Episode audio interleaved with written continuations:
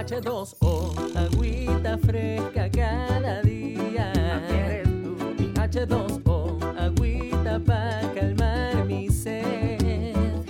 Mi H2O.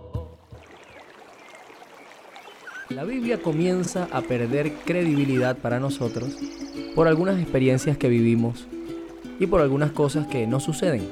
Te cuento mm, mi historia, por ejemplo, en el mismo lugar donde me enseñaron que Dios creó el cielo y la tierra y que creó al hombre en el sexto día de la creación, bueno, en este mismo lugar, años más tarde, me dijeron que, por la teoría de la evolución de Charles Darwin, ahora sabemos que la raza humana tiene su origen en un grupo de primates que han evolucionado y que por tanto nuestros ancestros más primitivos no son personas, sino monos.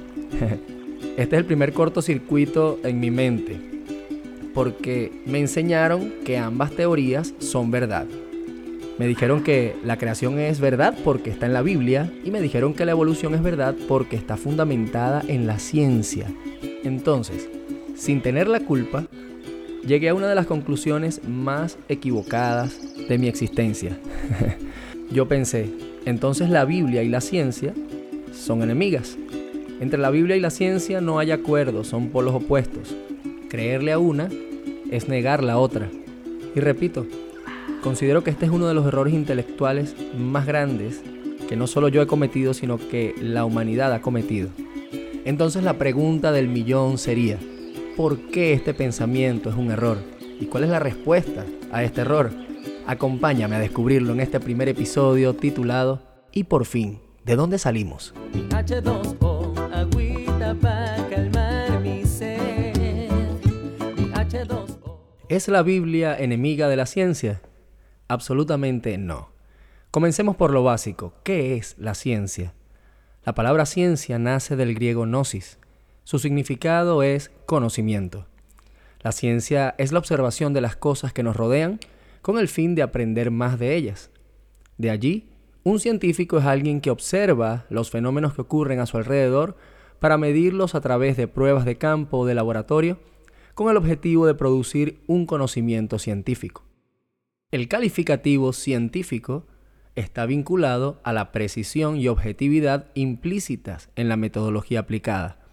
Además, para que algo sea científico debe ser repetitivo. Si no es repetitivo, no puede ser científico. Por ejemplo, el arco iris.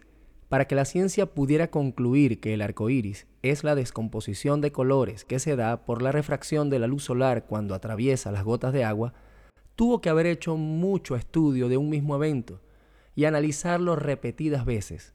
El científico vio que el sol por sí mismo no produce el arco iris. Otro día llovió, pero no hacía sol. Estaba nublado y se observó que tampoco se generó arco iris. Y entendió que tenían que estar presentes ambos elementos, luz solar y lluvia. Luego estuvo atento cada vez que llovía con sol para poder estudiar, analizar, comparar, hacer pruebas y así lograr producir un conocimiento científico de este precioso fenómeno. Así funciona la ciencia y para mí es algo maravilloso. Pero una cosa es la ciencia y otra cosa son los científicos. ¿Por qué lo digo? Vamos a cualquier librería y veremos libros en la sección de ciencia que dicen que el planeta Tierra existe desde hace 15 billones de años. Otros dicen, la era paleozoica tuvo lugar hace 30 billones de años. Otros afirman que la era glacial se dio hace más de 25 millones de años, etc. Mi pregunta reflexiva en este punto es, ¿de dónde sacaron estos científicos este número? 15 billones, 30 billones, 25 millones. Y para esto simplemente no hay respuesta científica, porque la ciencia misma exige que para que alguien pueda decir que la Tierra tiene 15 billones de años, esta persona debió antes medir ese tiempo y haber estado en el momento que se creó la Tierra. No olvides, para que algo sea científico debe ser repetitivo. Si no es repetitivo, no puede ser científico. Simplemente es especulativo. Actualmente existen 96 métodos para medir la antigüedad del mundo.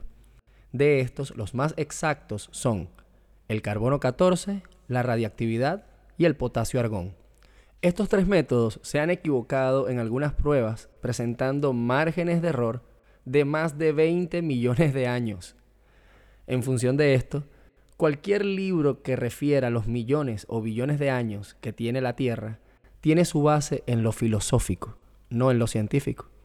En pocas palabras, ninguna teoría del origen de la vida y el origen del mundo se puede probar científicamente, por lo cual la teoría de la evolución no es científica.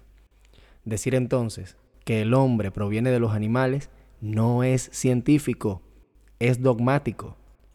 Y ahora, al llegar a este punto, la pregunta obligada es, ¿y existirá alguna evidencia científica que sí respalde la teoría de la creación?